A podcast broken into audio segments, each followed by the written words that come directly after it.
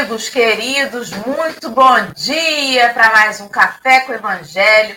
Hoje, dia 26 de maio de 2023, sexta-feira, estamos aqui reunidos para mais um estudo desta obra que a FEB lançou, fazendo toda uma, uma, uma revisão dos textos de Emmanuel que fazem menção aos evangelhos. Estamos no estudo do Evangelho de João você está acompanhando o café agora só, recorre lá no nosso canal, na playlist, para você ver os estudos anteriores. E vamos com a gente, siga aí estudando. Nós estamos também nas redes de podcast, que são transmissoras de áudio apenas. E para esses amigos que nos acompanham por lá, e também para os nossos amigos deficientes físicos, começamos sempre o programa com a audiodescrição da nossa tela. Estamos hoje numa tela retangular aqui do YouTube, divididos em quatro retângulos dentro dela. No canto superior esquerdo tem uma tarja escrito Café com Evangelho, e eu estou ali abaixo desta tarja. Eu sou a Dora, sou uma mulher branca, de cabelo castanho, com uma mecha grisalha na frente. Ele é liso, está na altura do ombro. Estou vestindo uma camisa branca sentada numa cadeira gamer preta e o fundo da minha tela é um ambiente escuro com uma parede branca e uma bancada branca atrás. Do meu lado, no canto superior direito, está a Bárbara Barbosa, a Babi, que é a nossa intérprete de Libras. A Babi é uma mulher negra, ela está com um turbante na cor branca, ela veste uma camisa com manga comprida na cor preta, está atrás dela um cenário com algumas ripas de madeira coloridas em diversas cores, com algumas plantinhas penduradas. Abaixo de nós, no canto inferior esquerdo, está o Júlio César, que é o nosso convidado de hoje. O Júlio é um homem branco, de cabelo grisalho, bem batidinho na cabeça. Ele usa um óculos de grau de aro retangular. Ele tem uma camisa cinza, de uma camisa polo cinza, com uma bolinha. Está sentado numa cadeira de escritório. O fundo da, da, do cenário do Júlio é uma parede cinza com um quadro que nos aparece para nós na cor dourada, bem à esquerda, e à direita um pedacinho de uma estante com alguns livros.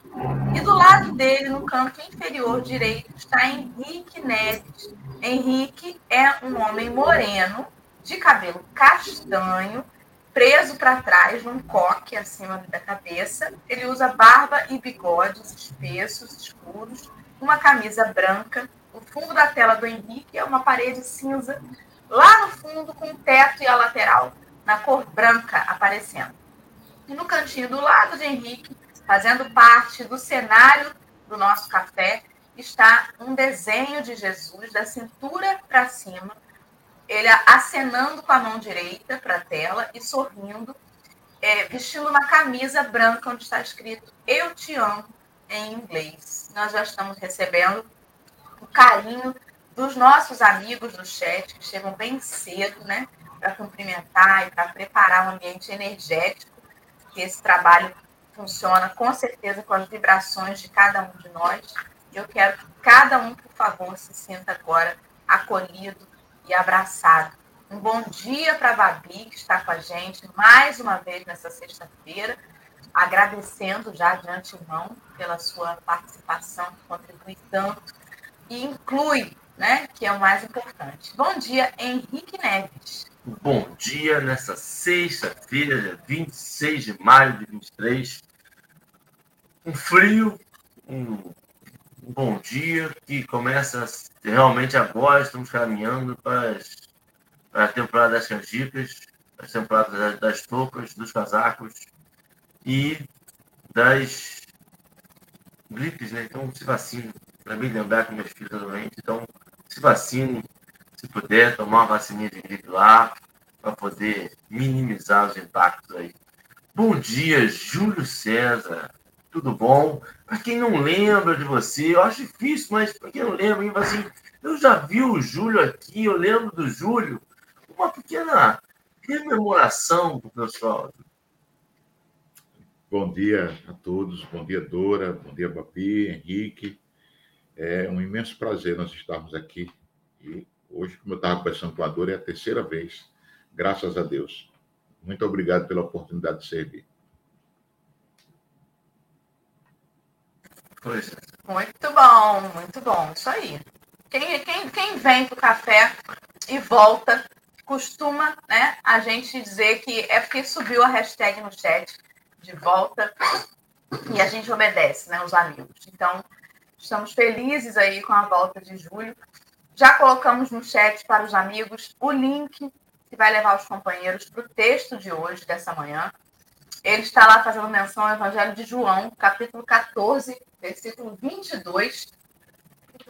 Está lá, basta pouco, o nome do texto desta manhã. Ele foi retirado do livro Caminho, Verdade e Vida, no capítulo 1, 3, 4. E estamos aí com ele no chat. Se você está ao vivo, clica no link e acompanhe o texto com a gente. Não deixe de estudar, não se limite às nossas uh, reflexões aqui, porque o tempo é muito curto para a gente ter a pretensão de esgotar o texto né, nessa manhã. E é isso. Vamos então começar o nosso café fazendo uma prece para que a gente consiga vibrar, né? Todo mundo harmonizando juntinho aí. Vou fazer essa prece então para nós. Nesta manhã, então, rogamos ao nosso querido Mestre Jesus que nos acolha mais uma vez, envolvendo cada um de nós, onde quer que estejamos, a qualquer momento, sejam os companheiros aqui ao vivo, ou aqueles que nos ouvirão depois, todos possam se sentir partícipes desse grande movimento de amor, de mudança, de transformação desse planeta, que a gente encare a nossa responsabilidade em cada oportunidade que se apresenta ao longo do dia. E assim, Senhor, te pedimos licença para iniciar essas reflexões trazidas pelo Espírito de Emmanuel, através da benevolente mediunidade do nosso saudoso Chico Xavier. E assim, vamos. Obrigada. Vamos, gente. Vamos para o texto. Vou colocar a tela que está aqui, a Babi. E o texto de hoje, peraí, vamos arrumar. Assim. Nesse momento, nós temos a nossa intérprete de Libras à esquerda, num quadradinho maior. E do lado dela, num quadrado um pouquinho menor, o texto de hoje vai passar como um teleprompter. E a gente vai ouvir a voz do Júlio vai fazer a leitura desse texto na íntegra para nós. Júlio, fica à vontade. Bom, mais uma vez, muito obrigado. Então, vamos ao texto. Basta pouco.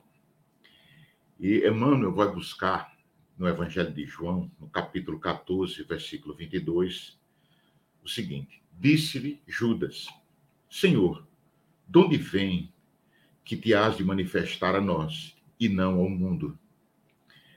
E Emmanuel comenta: um dos fatos mais surpreendentes do cristianismo é a posição escolhida pelo Salvador a fim de anunciar as verdades eternas. Não aparece Jesus em decretos sensacionais, em troféus revolucionários ou em situações de domínio. Chega em paz à manjedoura simples, exemplifica o trabalho, conversa com alguns homens obscuros de uma aldeola singela, e só com isso prepara a transformação da humanidade inteira. Para o mundo inferior, todavia, a pergunta de Tadeu ainda é plena de atualidade. As criaturas vulgares só entendem os que se impõem aos demais, ainda que, para isso, sejam compelidas a ouvir sentenças tirânicas, proferidas em tribunas sanguinolentas. Apenas compreendem espetáculos que ferem a visão e gestos teatrais os, dos que dominam por um dia para sofrerem amanhã o mesmo processo transformador imposto ao mundo transitório a qual se dirige. Jesus, todavia, falou à alma imortal. Por esse motivo, suas revelações nunca morrem. Além disso, provou não ser necessária a evidência social ou econômica para o serviço de utilidade a Deus, demonstrando ainda não ser para isso indispensável a cidade com arregimentações e recursos faustosos. Bastarão os princípios edificantes e simples, uma aldeota sem nome e alguns poucos amigos. O portador da boa vontade sabe que foi esse o material com que o Cristo iniciou a remodelação da vida terrestre. Emmanuel. Voltamos agora para a configuração anterior da tela.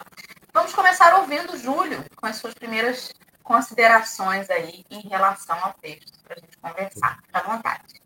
Pronto, olha, Dora, é, e, internautas, a primeira coisa que a gente tem que notar é o seguinte: é de onde Emmanuel extraiu este, este versículo para fazer a alusão ao basta pouco. Ele vai buscar no capítulo 14 de João. E o que é que tem o capítulo 14 de João? É no capítulo 14 de João que Jesus anuncia o consolador prometido. E que a gente pode fazer analogia e, com a lógica a nosso favor, ver que é o Espiritismo. Mas por que, a gente está fazendo isso? Porque, veja só, quando o texto inicia, é, o, o Emmanuel diz que o que surpreende desde o início do, do, em Jesus é a sua postura, como ele se coloca para nós, para o mundo. E aí a gente vê de forma incontestável o quê? A humildade. E isso é muito importante porque tudo que nós fazemos, se nós não tivermos assim a consciência de revestir isso com humildade e essa consciência ver que é necessário a humildade, por quê? Porque a humildade, ela é, como se diz, o assento para todas as outras virtudes.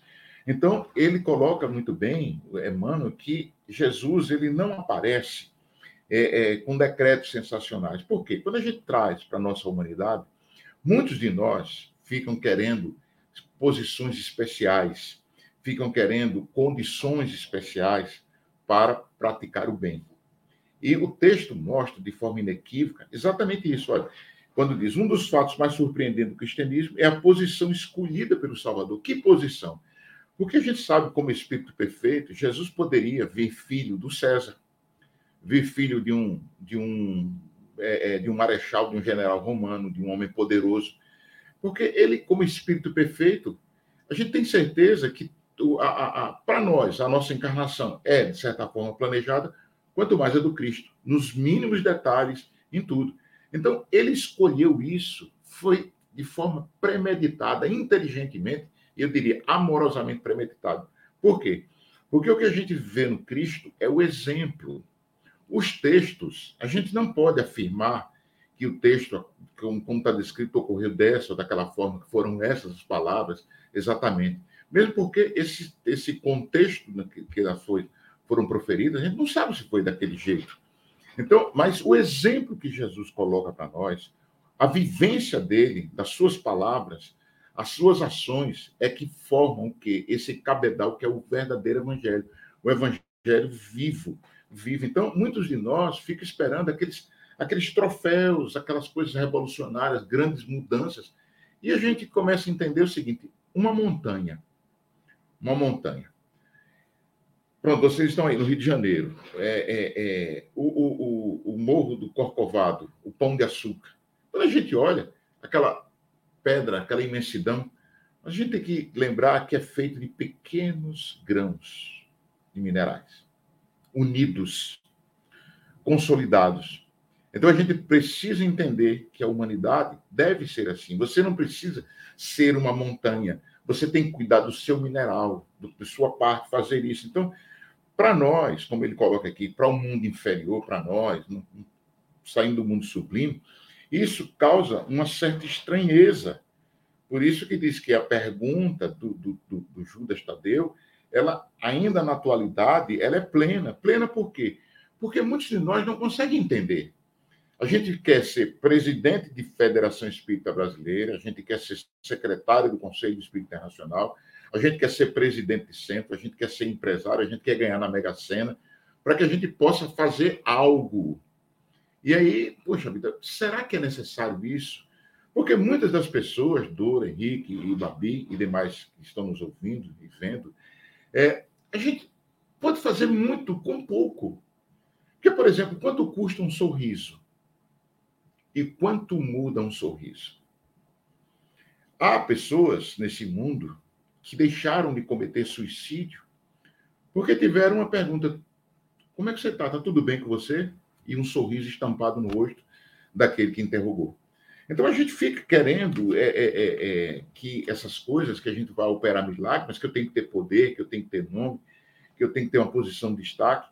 E nós precisamos mudar essa ideia. É onde o contributo do Espiritismo vem, porque quais são os nossos valores? São os valores morais. Não importa a posição que você ocupe no, aqui no, no mundo material. Não importa qual é o seu nível intelectual, social, cultural, financeiro. Não importa. Não importa. A pergunta é: qual é o valor que eu tenho para o meu próximo? Quanto de amor eu consigo é, é, é, espargir com um sorriso, com um afago, com uma palavra, com o silêncio, que muitas vezes é tão importante.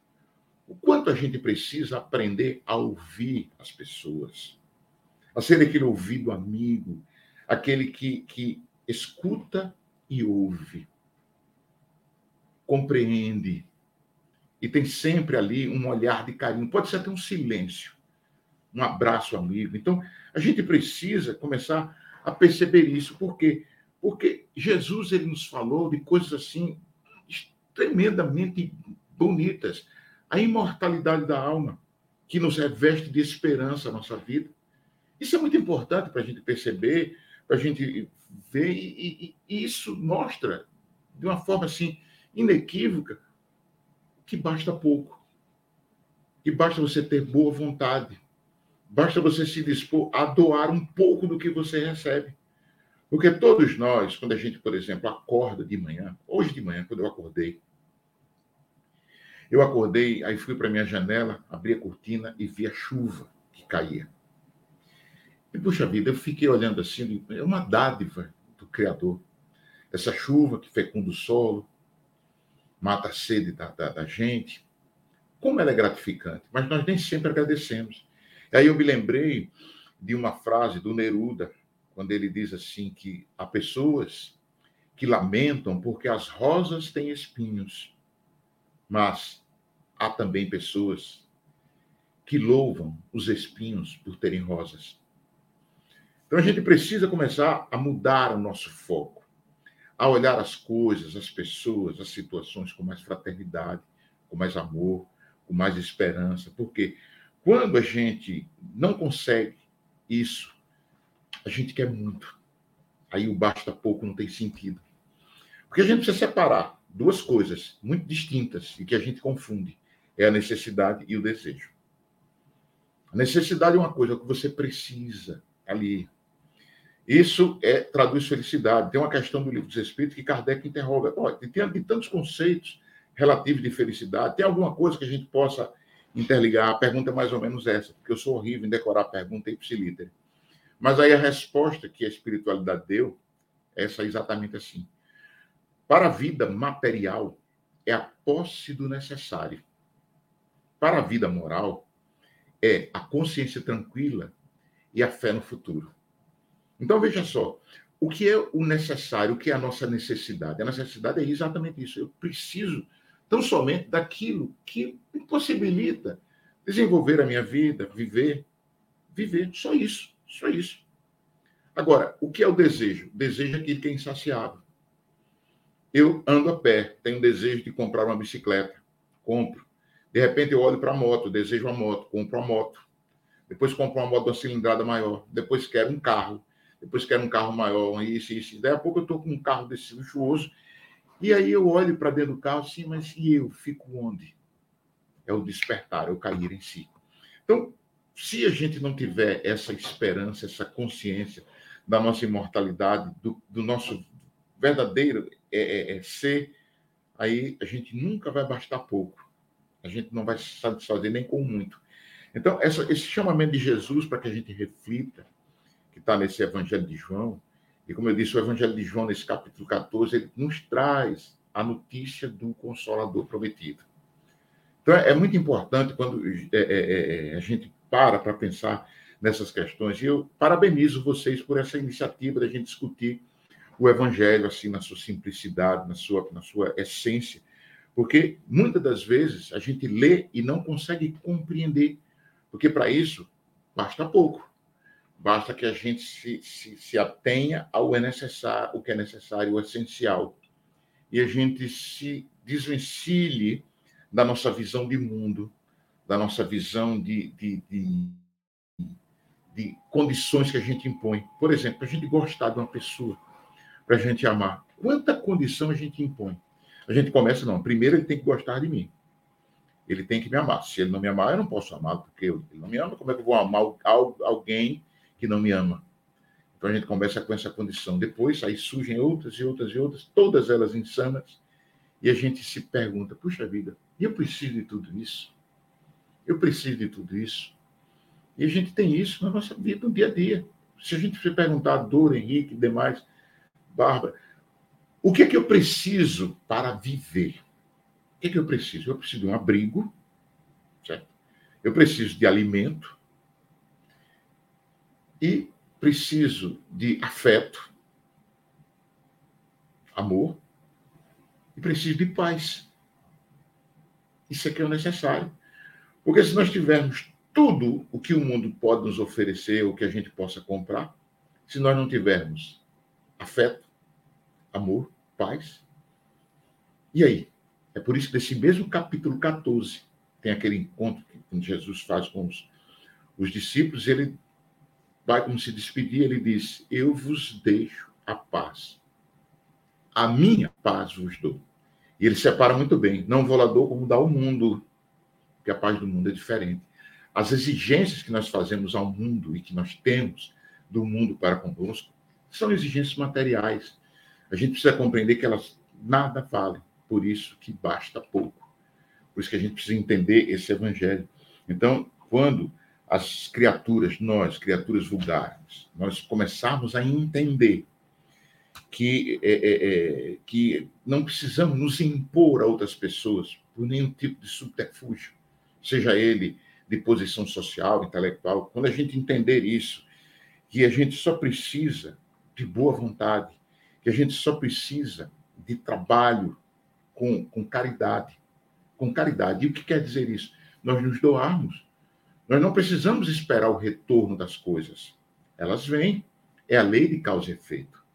É uma, uma, uma lei natural. Então, o, o, quem porta boa vontade, quem tem boa vontade, sabe que isso basta a boa vontade, porque os recursos vão aparecer. A gente, às vezes, muita está tá, assim, querendo executar uma coisa. Pronto. Você falou, Dora, no saudoso Chico. Vamos pegar Chico. Se a gente olhar a condição material de Chico, a gente vai dizer, não, é impossível fazer o que ele fez com a condição material que ele tem. É, é, aqui pertinho de nós, de Aracaju, em Salvador, tem a, a, a, Mansão do Caminho, a obra de Divaldo. Hoje não, que tem recebe muito auxílio e tudo, mas quando a gente observa os, o, o, o, a Mansão do Caminho desde o início, a gente, puxa vida, o que é que Divaldo tinha e Nilson, o que é que eles tinham para fundar aquele trabalho da Mansão do Caminho? Eu estou falando isso, são os mais, digamos assim, conhecidos, mas e quantas e quantas obras estão no anonimato e que são grandiosas e que a gente olha assim, puxa vida, como é que consegue? Aqui mesmo em Sergipe, pertinho daqui onde a gente mora, tem um casal que eles adotam, adotam. Hoje já tem moças, rapazes, já casaram, têm netos, tudo. Mas eles estão com a casa deles cheia, no mínimo, com 30, 35 crianças. Os dois são funcionários públicos não tem recursos financeiros, não tem posição. Então a gente precisa começar a pensar nisso, que basta pouco, mas a gente precisa ter muito de boa vontade. Basta pouco, mas a gente tem que ter muito amor. Basta pouco, mas nós temos que ter muito de civilidade. Basta pouco, mas nós temos que ter muito de coração aberto para que a gente consiga traduzir em ações no bem o pouco, entre aspas, que nós temos. Porque quando a gente está imbuído da boa vontade, é fantástico o nosso poder. É fantástico. Paulo, apóstolo, lá em, Coríntios, ele traz isso, quando aquele texto famoso, ainda que eu falasse a língua dos homens, tudo, ele coloca ali de forma muito sintética que basta pouco. Basta que você tenha essa vontade, essa caridade, esse amor no coração, e aí a gente deslancha. Aí a gente realiza proezas que são inacreditáveis.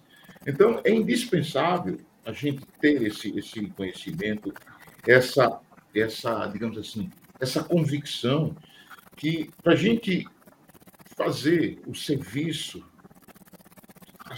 ajudar Deus, vamos dizer assim. Porque Deus não faz nada. Deus não sabe cozinhar, Deus não sabe dar um, um copo d'água para alguém. Deus utiliza dos nossos braços, das nossas mãos, para que nós possamos auxiliar aqueles que rogam, suplicam a Deus com toda a fé, com toda a esperança.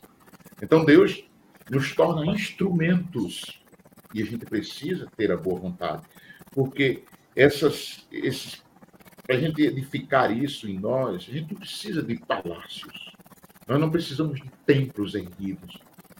Volto, Jesus, o exemplo, onde é que ele pregava? Não era nas sinagogas. Se a gente olhar os evangelhos, poucas vezes Jesus esteve nas sinagogas. E, aliás, todas as vezes que ele esteve nas sinagogas, dentre elas, pouquíssimas vezes, ele foi assim bem recebido. Por conta de quê? Por conta da visão de mundo, da opulência, da riqueza, essa, essa coisa fausta, assim, a gente vê. Puxa vida, não vai aqui nenhuma crítica, nenhuma crítica, mas é, muitas vezes eu, eu, por força de alguns convites, eu visito é, é, é algumas igrejas e eu vejo tanta suntuosidade, e aí eu penso, tomara que a caridade também esteja aqui. Quero crer que está, porque todas as religiões são boas. Mas a gente começa a pensar, puxa vida, será que isso tudo é importante? E a gente vê Chico de novo, simplicidade. Lá o, o, o, o Luiz Gonzaga, o centro, pequenininho, carinhoso, afetuoso, aconchegante.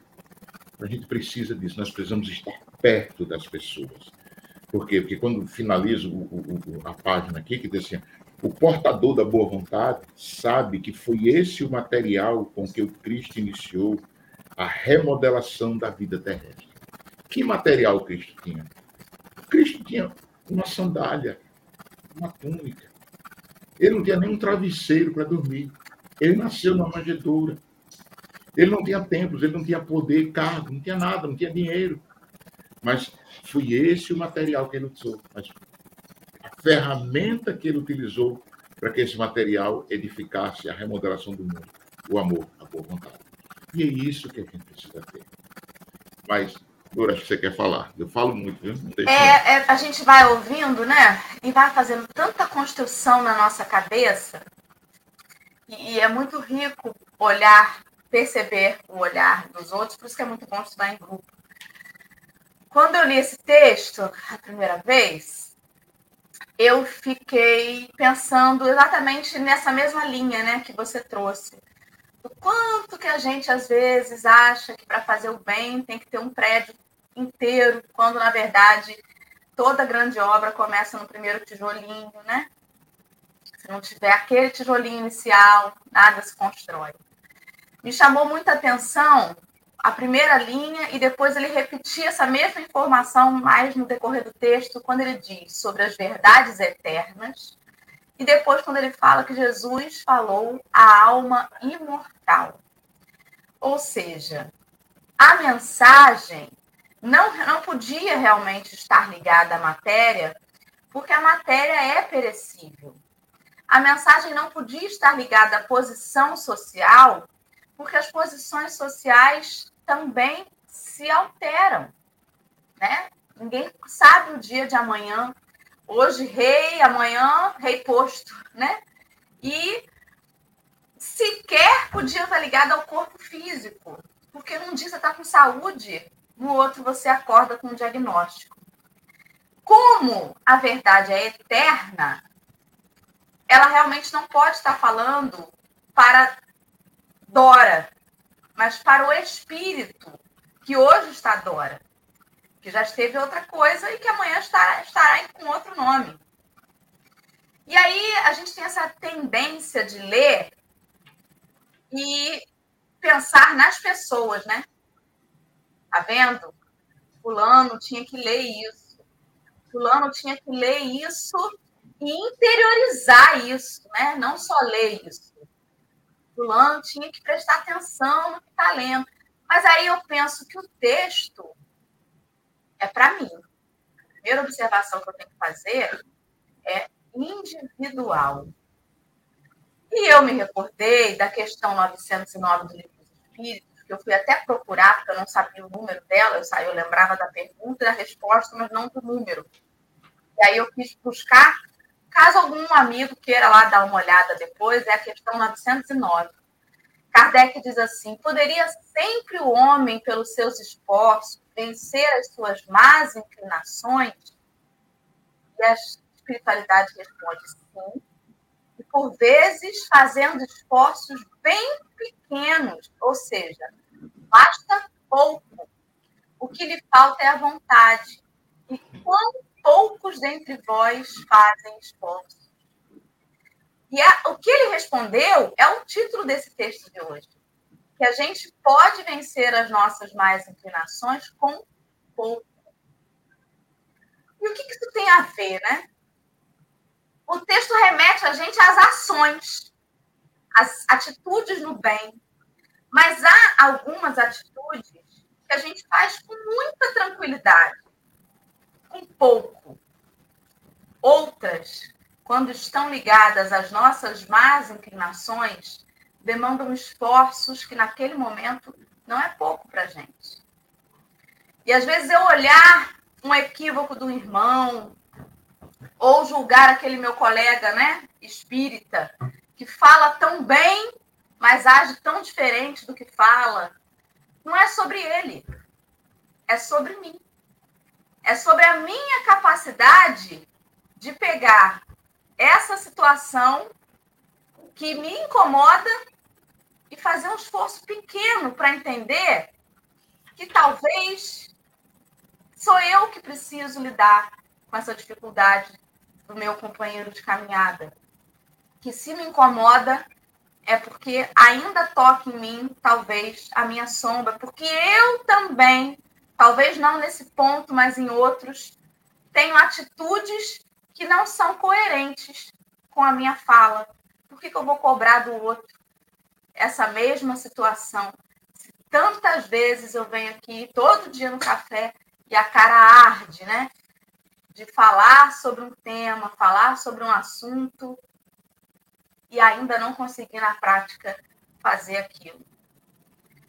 Basta pouco para aquilo que a gente sabe fazer e não faz, às vezes, por preguiça, mas é um esforço hercúleo que demanda, ao mesmo tempo, um esforço pequeno, o domar as nossas mais inclinações. Essa mensagem é para o meu espírito, para o eu espírito imortal. Esse basta pouco da questão 909, né? E as revelações do Cristo nunca morrem, porque, como espírito imortal, eu também não terei um fim e precisarei dessa mensagem. Precisarei exercitar este pouco para conseguir dar continuidade aí nessa minha trajetória. Henrique, o que te remeteu aí esse texto de hoje? Me remeteu a tudo que vocês falaram. Não tem muito o que fugir da onde que vocês falaram. É... O quão diferente era você ter um Messias humilde, né? E o quanto aquilo chocou. Eu acho que isso que dá a veracidade maior as cartas dos apóstolos, né? Porque não era algo de se vangloriar, sabe? Não era moda. Não estava na moda o minimalismo, não estava na moda a humildade profética, não era, não era algo que conquistava as pessoas. Pelo contrário, você vê em relatos o quanto aquilo causava incômodo até mesmo aos apóstolos, até mesmo pessoas que seguiam. O quanto, pô, veio daquela cidade, pô, veio dali, Mas veio falar o quê? Cadê seu exército? Cadê seu. Tem sentido. E aí, o quanto isso incomoda até hoje. Eu estava vendo nessa rede antissocial que a gente tem, várias redes antissociais, o quanto algumas pessoas tentam desvirtuar isso que você falou, Júlio, da humildade do Cristo. De que carpinteiro, na época, era uma das profissões mais bem pagas, e que Jesus tinha um servo, e que ele, na verdade, trabalhou e tinha muito dinheiro. E quando ele andava pela cidade, sabe, é uma forçação de barra, tentando botar um, tudo que ele falou só para tentar ver se adequa ao meu conforto, a uma coisa pessoal nossa, ao meu necessário, sabe? Porque tem isso. Essa é a grande coisa para mim, assim, não é algo uniforme. Ele não fala, possua apenas duas blusas, duas calças, um par de sapato, uma casa com um quarto, sala, cozinha, banheiro, acima de 50 metros quadrados é rico. Não, ele fala o essencial. E aí, Júlio, o essencial para mim não é o essencial para você, não é o essencial para Dora, porque eu vou colocando essencialidades na minha vida supérfluas. E eu não consigo viver com o mesmo celular todo ano. Ele vai ficando velho. Eu não consigo viver sem minhas 15 assinaturas para ver minhas séries, filmes e coisas. Eu não consigo viver no calor, tem que ter ar-condicionado.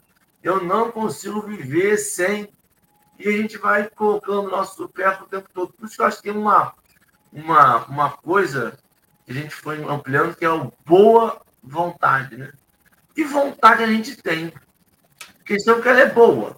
Uma pessoa que trabalhou a vida inteira, conquistou um monte de coisa que lhe causa conforto, que olha para trás e tem um prédio instalado gigantesco, um monte de quarto, um monte de coisa, ela teve vontade. Muitas vezes, ela ficou noites sem dormir. A questão é, ela foi a boa vontade? Ela foi para o bem? Ela foi para o amor? Foi para a caridade? Foi para o bem comum? Ou foi só para aumentar a essencialidade da vida dela? Aquilo ali é essencial agora. Eu não consigo viver com uma renda menor que tanto e aumentando essa renda, e cada vez mais. E aí, a gente vai vendo, eu tenho. Cada vez mais vai passando o tempo a gente vai conversando sobre essa, essa espiritualização das pessoas, né? E a gente vai percebendo o porquê que é tão poderoso a mensagem do Cristo, porque as pessoas sentem falta da conexão da conversa, das emoções, dos sentimentos. Depois de um tempo, depois que passa ali, depois que passa a, a felicidade de ter, a felicidade do conquistar, eu tenho a gente conversado e as pessoas têm falta de ligações. Ligação de familiar, ligação de filhos, ligações de netos, ligações de amigos, dos amigos que já se foram. E a gente vai vendo que, olha a essencialidade ali. Olha, é, uma vez um, um, meu irmão atendeu uma pessoa na época do Covid, ele estava trabalhando lá em questão de saúde em outro país, e aí estava no hospital, hospital rico, dinheiro, e aí o chegou, estava indo ser no CTI, pode ser uma coisa assim, Marcelo, eu tenho dinheiro para comprar esse hospital todo, todo, todo, todo, umas três vezes mas não tenho ninguém do meu lado para dizer eu estou te esperando para voltar. Sabe, Júlio, é isso. É alguém poder dizer eu estou te esperando aqui, estou com saudade. Vem. Isso não tem valor que pague. E isso que você falou, isso é essencial. Isso é o que acalenta o nosso coração dizer assim, está valendo a pena continuar aqui. Porque essas coisas materiais, elas, ainda mais hoje em dia, com coisas programadas, que ficam realmente velhas daqui a um tempo, carros que não são feitos para durar, celulares que não são feitos para durar, computadores que daqui a seis meses, um ano, começa a ficar lento, começa a ficar impossível de se usar, começa a ver, são coisas que estão mostrando para a gente cada vez mais a materialidade, o tempo. E aí você pega uma palavra dessa, o tempo não corrói uma palavra dessa. Há dois mil anos atrás, quando foi dito, o tempo, a palavra continua com a mesma importância. Porque ela é atemporal. Ela foi feita para coisas atemporais. E acho que é isso que era tão difícil de entender naquela época. Porque era um povo sofrido, que estava sob a subjugação do império, e você falar que você vai ser feliz, mas não agora, não é para hoje. Eu não vim aqui para transformar a sua vida aqui, eu vim para transformar a sua vida no todo. Era algo que devia ser desanimador. Você, que hoje é, a gente nem sofre tanta influência de um império subjugando a gente, pagando impostos, batendo na nossa porta o tempo todo. Nossos impostos são pagos no imposto de renda, aliás, está acabando o prazo, né? É, então, essas coisas deviam ser algo que, sabe, as conversas deviam ser profundas. Sentar na mesa, sentar. E aí, Júlio? É, exatamente, uma, a gente tem que perceber essa importância, sabe? E você chamou a atenção um ponto muito, muito, assim, que Jesus falava para a alma imortal. E, e, por isso as revelações dele é, nunca morrem. Por quê? Porque é exatamente essa percepção que nós dificilmente temos. Há um, um trabalho de um psicólogo humanista, é, no metade do século passado, Abraham Maslow, que ele fez um estudo sobre as necessidades humanas e ele colocou isso é, é, numa simbologia, numa pirâmide. E na base dessa pirâmide estão as necessidades é, é, fisiológicas, as necessidades do ser é, matéria. E lá em cima, no, no, no, no, no vértice superior da, da, da pirâmide, estavam as necessidades de autorrealização. Eu me realizar. E o que é que me realiza? Porque se nós observarmos assim, o ser, eu, o eu, puxa vida, o, o que é que o que, que eu sou? Que quando a gente pega a concepção da matéria, da, da terra, do mundo material, do ser, do ser físico, orgânico, é uma visão muito triste, porque nós temos um começo,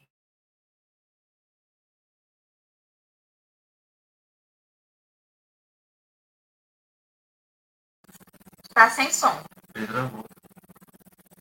Acho que travou mesmo. Nossa. E eu acompanhando o raciocínio. Eu estava ali. No começo, travou no meio. Vamos ver se, se Júlio retorna aí. E aí a fala do Henrique me, me lembrou uma coisa que eu ia comentar, mas aí passei a palavra para Júlio. Voltou, Voltou, Júlio? Voltou? Ah, então depois eu falo. Vai, continua aí que a gente estava acompanhando seu raciocínio. Então, eu, eu falava o seguinte, que essa consciência que a gente precisa começar a desenvolver, que Jesus falava para a alma imortal, para o ser imortal, e quando eu olho para o eu, o eu, o que é que eu sou?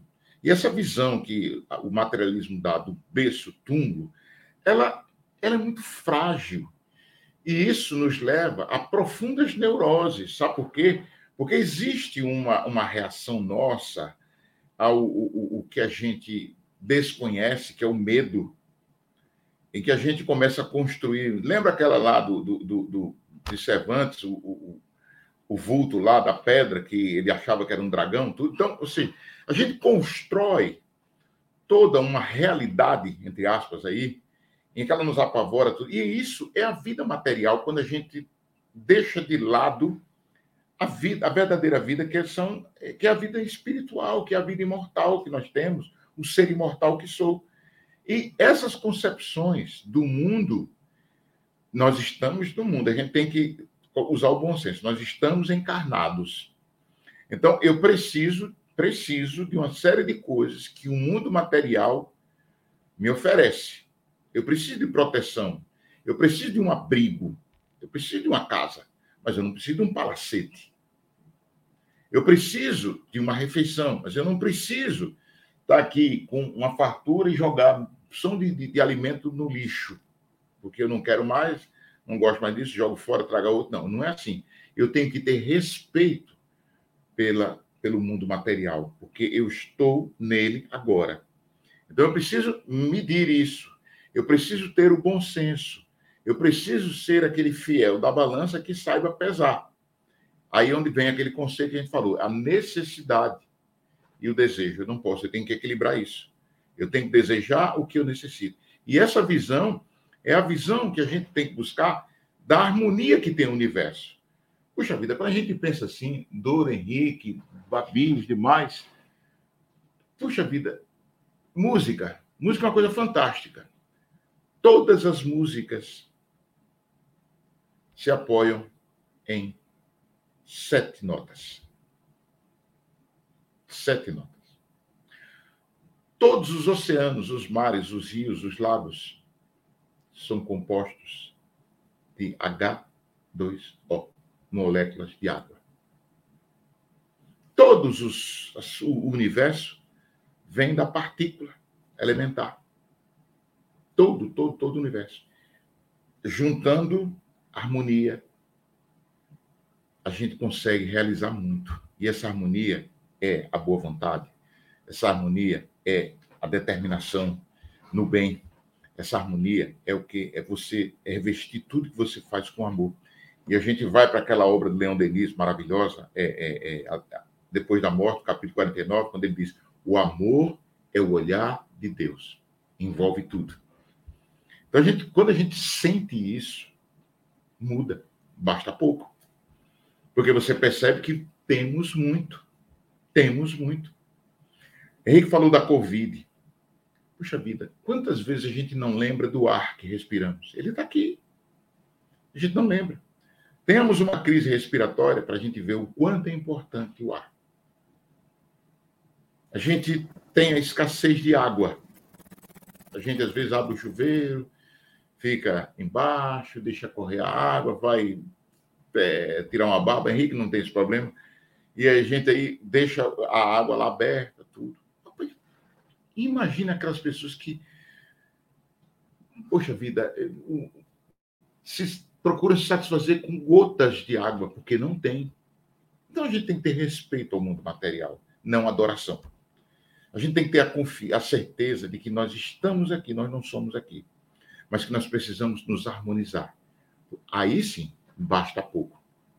Nós aí sim conseguiremos fazer muito com o pouco, entre aspas, porque se a gente olhar, o pouco é o que nos basta. É o que nos basta. O componente é a boa vontade. Diga, Henrique. Aí, Júlio, você vai é, quase que te jogando para uma vida mais simples, porque você vai vendo que tudo que você tem é um recurso para fazer o bem e aí você olha para o lado, você tem um monte de recurso e não consegue fazer esse bem, você está travando o mundo, você está travando a sua evolução.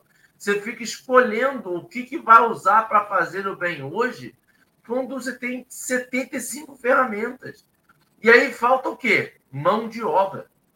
Então é melhor você pegar essas ferramentas que serviriam para o bem de outras pessoas e distribuir essas ferramentas ah, mas não vão usar direito. Não, mas vão usar. Eu não estou nem usando. Se eu vejo, se eu mudo a minha ótica do que das minhas coisas materiais são para fazer o bem a mim ou ao próximo, cada vez que eu retenho isso, eu estou retendo uma execução do bem. Eu estou travando isso. E aí, o que eu faço? Não quero, porque eu não dou conta. Sabe? A, a, a gente estava falando sobre isso na casa espírita. Todo mundo tem uma ótima ideia de uma tarefa nova na casa espírita. Todo mundo tem uma ótima ideia. A caixinha de sugestões está no talo. No talo. Até que você bote assim, ó. Para colocar a sugestão, você precisa se dispor a executar a tarefa. Porque não adianta dizer, ó, seria muito bom se nós fôssemos todo dia as comunidades carentes, fizéssemos cadastramento. Quem vai fazer a tarefa? Você pode fazer a tarefa? Ou é para o outro fazer a tarefa? Então, a gente precisa pensar em tarefas que nós podemos desenvolver, que nós podemos ir e fazer. E aí, quando a gente passa para isso, para materialidade, é O que, que eu posso ter, que eu posso desenvolver? Eu posso ter um carro que cabe 14 pessoas para levar só eu e minha esposa? E as outras 12 pessoas? Eu vou dar carona na rua? Eu vou oferecer a carona? Quando eu for para o Rio, eu vou disponibilizar isso? Eu vou, vou fazer isso? Não. Então, melhor talvez eu tenha um carro de dois lugares. Um carro de quatro, um carro de três, um carro, não sei. Uma moto, quem sabe? Uma moto, talvez. Porque eu estou travando recursos. Eu estou impedindo e estou botando uma responsabilidade para mim.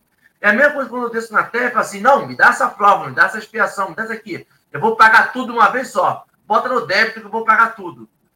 A gente vai dar conta? Ou é aos poucos? Ou é cada passo? Ou então, se eu consigo lidar com hoje com aquilo, que eu consiga aquilo. E que eu faça o melhor proveito. E aí vem a mágica, que é para mim a mágica. O pouco com Deus é muito, Júlio. É. Eu pego pouco e eu, a gente faz, gente, a gente tem prova disso, a gente tem prova, para mim, a prova do, do milagre do, do, do, do, pão e do peixe. É todo dia. Quando a gente pega e recebe visita inesperada. Ou quando a gente faz um almoço simples e fala assim: vem almoçar aqui em casa. Aí quando você vê, todo mundo comeu e sobrou pro almoço do dia seguinte. Para como que sobrou essa comida se tá todo mundo repetiu duas vezes? Parece que vai plasmando comida naquela panela, que você vai botando pratos e pratos e pratos, as pessoas vão se alimentando e aquele nosso não diminui. Por quê? eu estou utilizando para o bem. E aí eu percebo que quando eu utilizo o meu recurso para o bem, esse recurso não se torna finito mais, finito mais. Ele se torna infinito. Porque quando quer, a gente vai percebendo que a espiritualidade, o universo, todas as forças conspiram para que a gente faça o bem. O tempo todo. E aí eu faço o bem hoje, e aí logo depois aparece o mesmo que eu fiz, e eu falo, meu Deus do céu, mas eu acabei de dar isso aqui, que doideira. Aí a primeira coisa é, obrigado, espiritualidade, por me retribuir. Aí você pensa, é, mas eu não precisava, vou dar de novo. Aí você dá. Aí você, de novo. E, e você vai ver, você, rapaz, é infinito. É um, uma, um, um apoio, né? Um negócio de vai lá, continua. Vai lá, continua. Vai lá, continua o tempo todo para a gente, que a gente precisa ter de novo aquele olhozinho que você falou no começo. Perceber. Perceber. E perceber que não é sobre o nosso conforto. É um conforto mais é, essa, esse milagre aí da multiplicação é porque não é sobre a multiplicação do material, é sobre a multiplicação do sentimento, né? Eu já falei aqui uma vez essa passagem do Chico, em que ele enfiou a mão assim num, num pacote de bala, né? Comprou um, um, punhado, né? Que veio na mão. Hum, pegou um punhado de bala, comprou foi andando no caminho, encontrou a garotada, né, os meninos. E aí encontrou um grupo de meninos, cumprimentou um por um, deu uma bala para cada um chamou: João, como é que tá seu pai? Pedro, e sua irmã tá melhor? E cumprimentou um por um. E aí andou mais um pouco, mais um punhadinho de menino e ele distribuiu bala e chamou no nome cada um. E depois de novo, e o cara que tava com ele falou assim: gente, mas Chico só pegou uma mão de bala. Da onde tá vindo essas balas todas? Estão multiplicando no bolso dele, não é possível. E o cara ficou tão encabulado que ele falou: Eu não tive coragem, tá num desses livros, né, que fala sobre a história do Chico. Eu não tive coragem de perguntar ao Chico como que ele estava conseguindo multiplicar as balas no bolso. Eu guardei essa pergunta, que eu estava com medo da resposta. Mas depois eu tive coragem de fazer uma pergunta. Chico, como que você conseguia lembrar o nome de cada uma daquelas crianças? E aí ele falou assim: meu filho, quem ama não esquece. Não é sobre a bala. É sobre o sentimento para cada um daqueles que ele estava cumprimentando e ofertando uma balinha, né? E a gente está até hoje esperando um Jesus que mude a nossa vida material. Até hoje, né? Tanto é que o espírita, ah, o espírita, né? Nós, espíritas. Estamos indagando o espírita, se pudesse ter um jornalista espírita, ele ia estar tá caçando Emmanuel. Para que que Emmanuel foi avisar que ia reencarnar? Os jornalistas espíritas estão atrás de Emmanuel, perseguidores de Emmanuel, e ele falou que ia reencarnar enfiado na educação. E aí o espírita tá o quê? Vai ser o secretário da educação. Vai ser com certeza um ministro da educação. Não, com certeza ele vai fundar uma universidade para os mais carentes. Gente, por quê?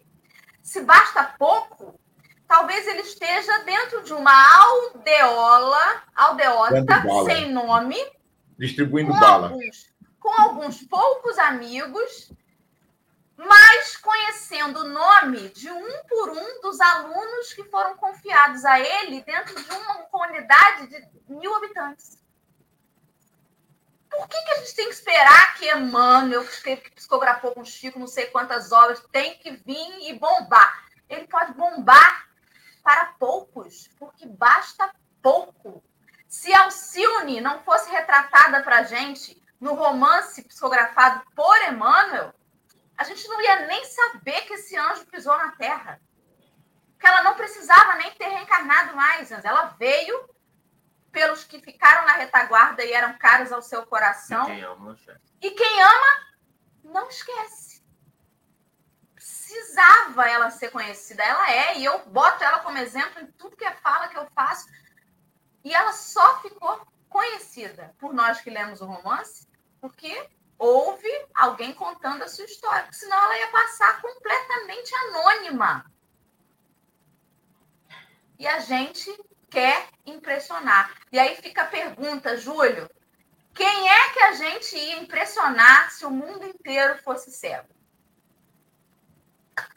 Vamos para as considerações finais de Júlio, que nosso horário já está encerrando. Vai lá, Júlio, contigo. Pronto. É, o Henrique, ele acho que fechou o que a gente queria traduzir aqui, que é a questão da simplicidade.